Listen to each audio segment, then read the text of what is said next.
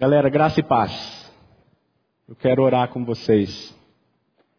Paizinho, nós sabemos que a tua palavra diz que não há quem entenda e não há quem busque a Deus.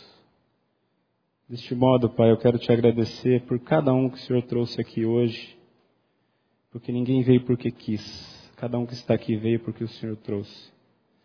Eu quero te pedir, Pai, nesse dia, nessa noite, que por misericórdia, Pai, essas pessoas não ouçam o que eu tenho para falar, mas ouçam o que o Senhor tem para falar ao coração de cada uma delas.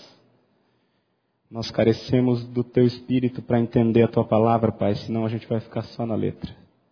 Salva os teus hoje, Pai, em nome de Jesus. Amém.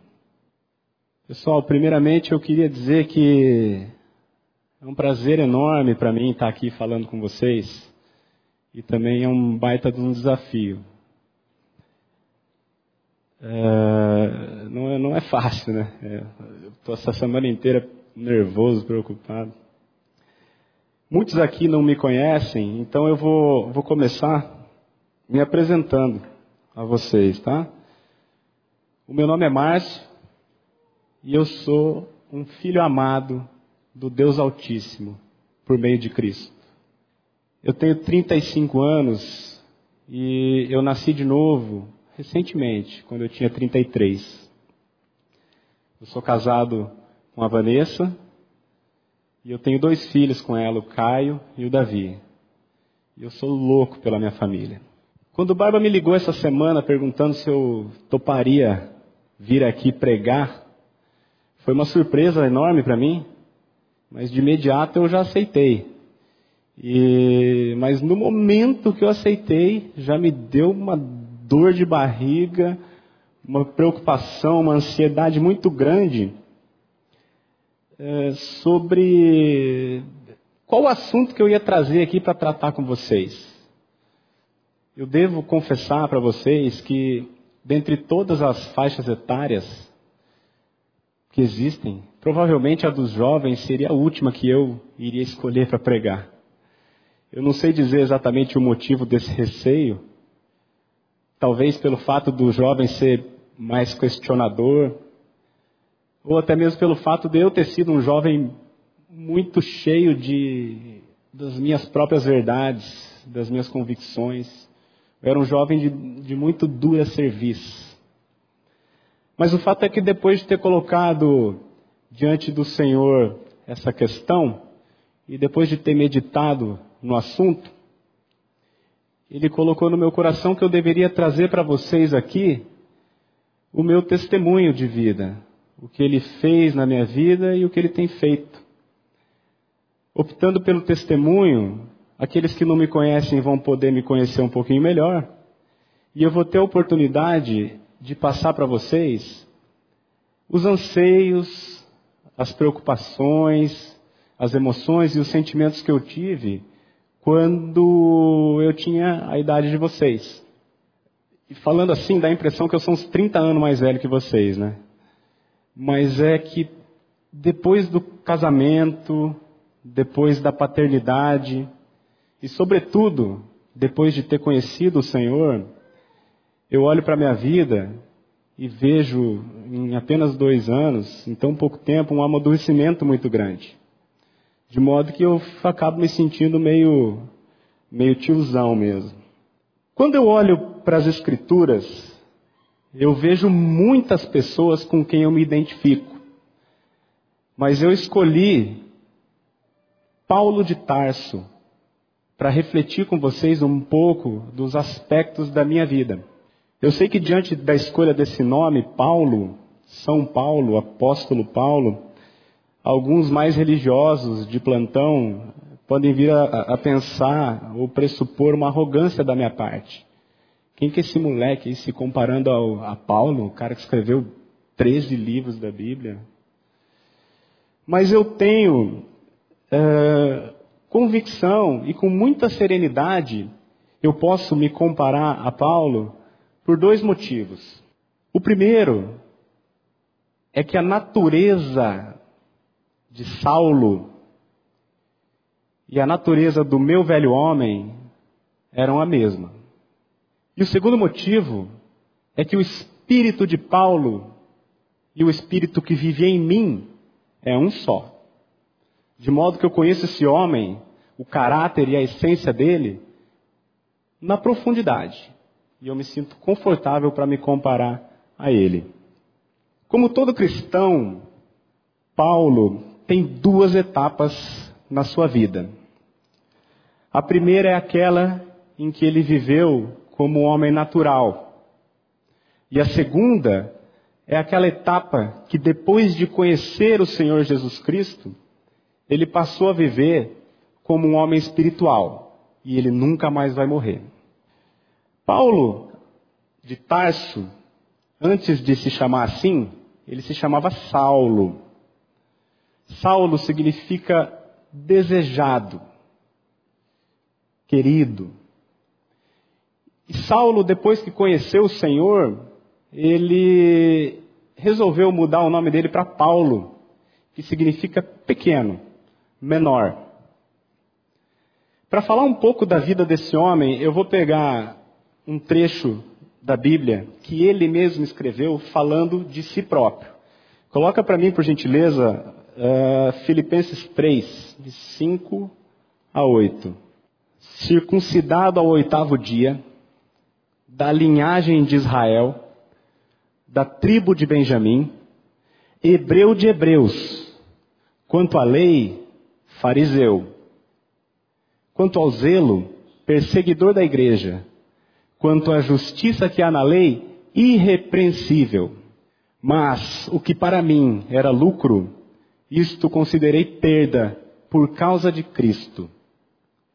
Sim, deveras considero tudo como perda por causa da sublimidade do conhecimento de Cristo Jesus, meu Senhor, por amor do qual perdi todas as coisas e as considero como refúgio para ganhar a Cristo e ser achado nele. Paulo escreveu isso falando dele próprio. E eu quero contextualizar aqui com vocês o perfil de Saulo de Tarso. De Tarso não é sobrenome, Tarso era a região de onde ele veio, então ele ficou conhecido como Saulo de Tarso. Ao colocar todas essas informações a seu respeito, Paulo deixa claro e evidente uma coisa: que a seu tempo ele era um homem muito, muito bem sucedido. Ele era culto, era de linhagem nobre, ele era admirado, homem temente a Deus e tinha status elevado no meio religioso. Além disso, Saulo era fariseu. E o fariseu, naquela época, além de ser bem remunerado, era um homem dotado de poderes políticos e ele se relacionava com as pessoas mais influentes e importantes da sua comunidade. E ainda por cima, para completar, Saulo era cidadão romano.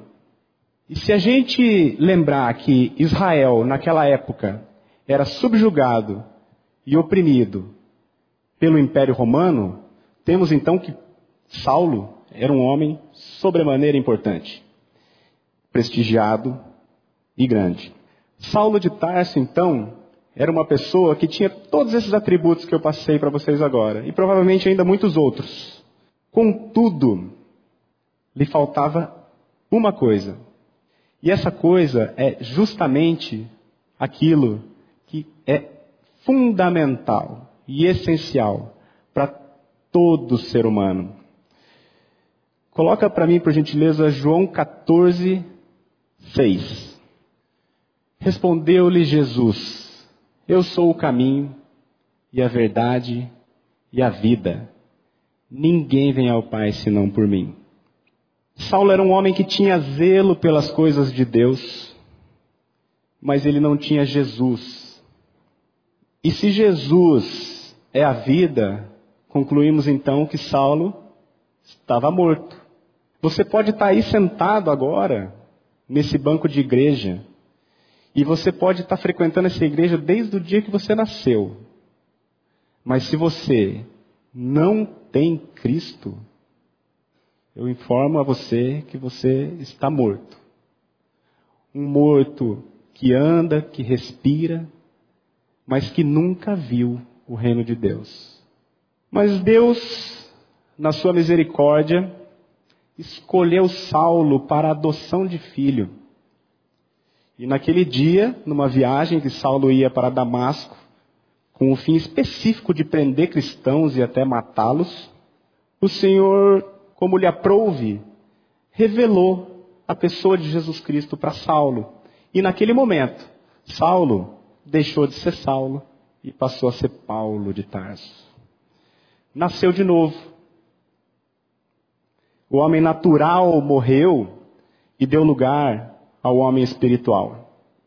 Como todo cristão, depois de conhecer a sublimidade da vida de Cristo, Paulo passou a pregar o evangelho a toda criatura que ele tinha a oportunidade de pregar e mesmo os que não tinha.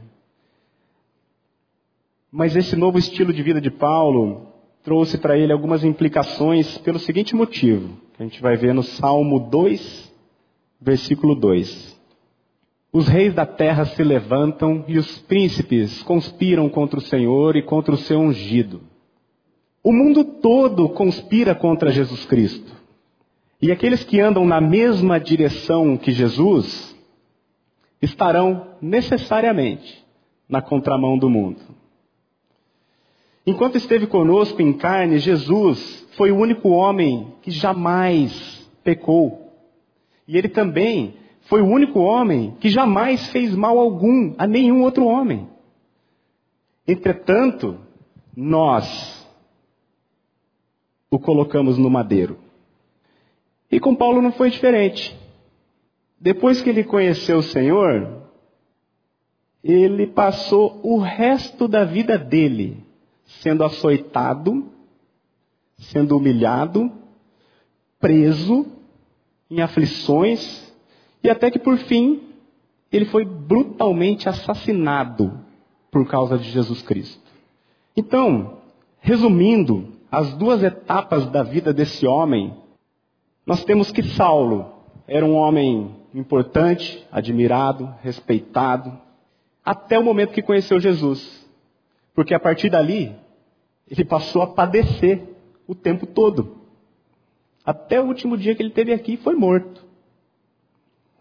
No entanto, a gente viu no primeiro texto que a gente leu aqui na noite, que Paulo deixa claro tudo o que ele tinha antes, como Saulo, não são para comparar com a sublimidade que ele encontrou na vida de Cristo.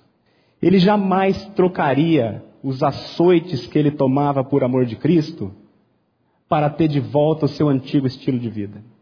Em Filipenses 1:21, ele diz assim: Para mim, o viver é Cristo e o morrer é lucro. Gente, esse tipo de perspectiva só é possível a um homem que já tenha visto o reino de Deus.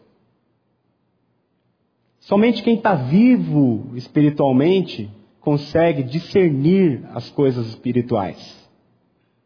Deus criou o homem com um único objetivo, que é ter relação com Ele, relacionamento com Ele.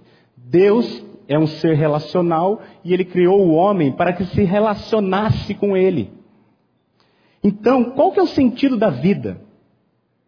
Qual é o sentido da vida? O sentido da vida é ter relacionamento com Deus. É só para isso que nós estamos aqui. Fomos criados para isso. O problema é que quando nós caímos em Adão, nós perdemos esse relacionamento. Nós morremos no espírito e passamos a viver como homem natural guiados pela nossa alma, pelas nossas emoções e pelos nossos sentimentos, as nossas vontades. E a gente passou a viver baseado nisso aí. O homem foi criado para ser feliz através do seu relacionamento com Deus. Mas o homem natural, morto espiritualmente, não entende isso. E acaba procurando sentido para a sua vida sem sentido em todas as coisas que ele enxerga e que estão à disposição no mundo. E é nesse momento que eu gostaria de partilhar com vocês um pouco, resumidamente, a minha história. Como eu falei no início, eu tenho 35 anos e eu nasci de novo recentemente, quando eu tinha 33. Eu nasci e fui criado aqui dentro dessa igreja. E uma prova disso é que eu tenho um irmão de 34 anos que se chama Glênio. Uma homenagem que a minha mãe fez ao nosso amado pastor. Entretanto, apesar de eu ter nascido aqui dentro, assim como aconteceu com Saulo, eu tinha conhecimento de Deus, eu era temente a Deus, mas eu estava morto espiritualmente porque não tinha a vida de Cristo em mim. Então, como todo homem natural que busca sentido para sua vida sem sentido, eu passei a procurar felicidade nas mais variadas coisas. Eu era temente a Deus, fazia minha oraçãozinha todo dia, mas o dia a dia da minha vida era buscar satisfação em tudo aquilo que estivesse ao meu alcance, coisas que se podem ver. E quem conhece o Senhor sabe que ele é especialista em trabalhar com o fracasso do homem. Porque somente quando o homem chega ao seu fim é que ele percebe a sua impotência e a necessidade que ele tem de alguém maior para suprir a sua necessidade existencial. E quando a gente fala de fracasso, geralmente a gente vem à nossa mente coisas ruins. Por exemplo, é, problema financeiro, desemprego, doenças, problemas familiares. Mas no meu caso específico, o Senhor patrocinou o meu fracasso, me concedendo justamente tudo aquilo que eu julgava ser sucesso. Eu era um cara que, assim como Saulo, era tido por todos à minha volta como uma pessoa de sucesso, um cara bem sucedido. Meus pais foram muito pobres quando crianças, mas eu já tive o privilégio de nascer num berço de ouro. Eu pude estudar nas melhores escolas, me formei em boa faculdade, Nunca tivemos falta de nada, pelo contrário, sempre muita abundância. No campo social eu também tive êxito. Eu sempre tive e ainda tenho muitos e bons amigos. A minha família é grande, é unida e todos gostam de mim. O campo amoroso da minha vida também é muito bom. Eu me casei com uma mulher linda, inteligente, trabalhadora, que ganha bem. É uma excelente mãe para os meus filhos. E até minha sogra é boa. Em termos de saúde, eu pareço uma criança. Nunca tive nada. Eu posso comer o que eu quiser, que eu continuo magrinho. A calvície nunca me ameaçou. Eu só acho que eu poderia ser tiquinho mais alto só. Mas o Senhor me fez assim, tá bom. E por fim, gente, eu queria tratar com vocês, comentar com vocês um pouco a respeito da área profissional e financeira, porque essa área geralmente toma bastante atenção de vocês. É um momento que a gente vai começar a trabalhar, tem muita preocupação. Como eu já comentei, eu tive o privilégio de ter uma excelente formação acadêmica. Pude estudar nos melhores colégios, me formei numa boa faculdade, fiz pós-graduação, MBA, falo inglês, e aí, com tudo isso, ficou fácil de conseguir um bom emprego. Eu acabei entrando numa grande empresa e aos 26 anos eu já era gerente nessa que era a maior empresa privada do Brasil e a maior empresa do mundo no segmento de atuação dela. A minha remuneração sempre esteve entre as mais altas, se comparada com meus colegas de faculdade e com meus amigos do círculo pessoal. Ainda jovem, eu consegui comprar imóvel, consegui comprar carro zero, e eu viajei o mundo conhecendo. Mas nessa empresa que eu trabalhava, havia o seguinte lema, aspas, somos eternos insatisfeitos. Essa empresa que eu trabalhava tinha isso na sua cultura. E esse lema é perfeito para o homem natural, porque o homem natural nunca vai estar satisfeito. Toda vez que eu era promovido, eu passava a trabalhar 14, 15, 16 horas por dia, com o objetivo de pegar logo a função, entregar resultado, ganhar bônus e ser promovido. E a estratégia deu certo, porque eu fui promovido seis vezes nos oito anos que eu trabalhei lá. Durante todo o tempo que eu vivi como homem natural, eu busquei satisfazer a minha alma através das minhas conquistas. Mas o Senhor, como um pai que me ama, foi me concedendo tudo aquilo que eu queria com o único objetivo de trabalhar na minha vida. E dentre todas as coisas que Ele me concedeu, a mais importante, Ele me mostrou que eu era um eterno insatisfeito. Ele me mostrou que depois de ter conseguido tudo que eu queria, a sede que eu tinha de conseguir mais continuava igual. E ele me convenceu de que jamais iria mudar essa situação. O Senhor, como um pai que ama, me revelou que a minha satisfação não estaria em nada do que se pode ver, mas estaria naquilo que não se pode ver. A minha satisfação é estar em Cristo, porque eu fui criado para ter relacionamento com Deus. E ninguém vai ao Pai se não for pelo Filho. O temor do Senhor é o princípio da sabedoria. Mas em Jesus Cristo habita toda a plenitude da divindade. Ser temente a Deus, ter zelo de Deus, é bom. Mas estar em Cristo é viver, é encontrar a satisfação. E a mensagem que eu quero deixar para vocês aqui nessa noite, e também é a minha oração, é para que vocês não percam tempo como eu perdi. Não fica procurando a felicidade no lugar errado, gente. A felicidade não está no dinheiro, não está no trabalho, não está no seu cônjuge, não está nos seus filhos. A felicidade não está em nada que você consiga ver com os olhos. Eu queria ler com vocês o texto de 2 Coríntios, capítulo 4, versículo 18, que foi o próprio Paulo que escreveu. Não atentando nós nas coisas que se veem, mas nas que se não veem. Porque as que se veem são temporais, e as que se não veem são eternas. Enxergar como refúgio todas as coisas que o mundo idolatra é um grande privilégio.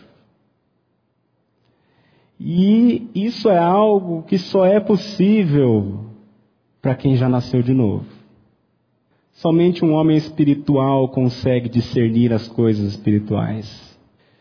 O novo nascimento, por sua vez, não é algo que está sob o controle do homem. O novo nascimento, o nascimento espiritual, é uma obra de mão única, onde Deus age sozinho, transformando o homem, tirando Saulo e colocando Paulo, tirando Adão e colocando Cristo. A Bíblia diz que não há quem entenda e não há quem busque a Deus. Todos os homens a uma se fizeram inúteis. No entanto, a mesma Bíblia diz que a fé vem pelo ouvir da palavra. Nunca jamais nenhum bebê escolheu nascer. E muito menos, nunca, jamais, um homem, espiritu, um homem natural escolheu o dia em que ele vai se tornar espiritual. Isso é uma obra de Deus, que vem pela fé. Então, por fim, Se você hoje ainda é um homem natural, mesmo que temente a Deus, saiba que apesar de você não ter a competência de se tornar um homem espiritual, você tem à sua disposição a palavra de Deus, que é o que vivifica o homem morto. Frequentar a igreja, fazer o bem, ser batizado, nada disso vai te transformar num homem espiritual. O que te transforma é a fé em Jesus Cristo, o Verbo encarnado, a palavra de Deus. Jesus Cristo é a palavra de Deus, o Verbo que se encarnou. Eu quero que o Senhor revele essa verdade no coração de cada um aqui. Não só para o nosso deleite, mas principalmente para que o nome do Senhor Jesus Cristo seja glorificado e que mais e mais pessoas possam conhecer essa verdade. Deus abençoe todos vocês. A mensagem que você acabou de ouvir faz parte do Ministério de Comunicação Palavra da Cruz. Temos um grande acervo de estudos bíblicos em áudio e vídeo. Distribuímos também gratuitamente o jornal mensal Palavra da Cruz. Entre em contato conosco pelo fone 0 operadora 43 33 728900 ou pelo e-mail livraria@piblondrina.com.br. Visite-nos pelo site www.livrariapiblondrina.com.br ou acesse www.piblondrina.com.br. Graça e paz.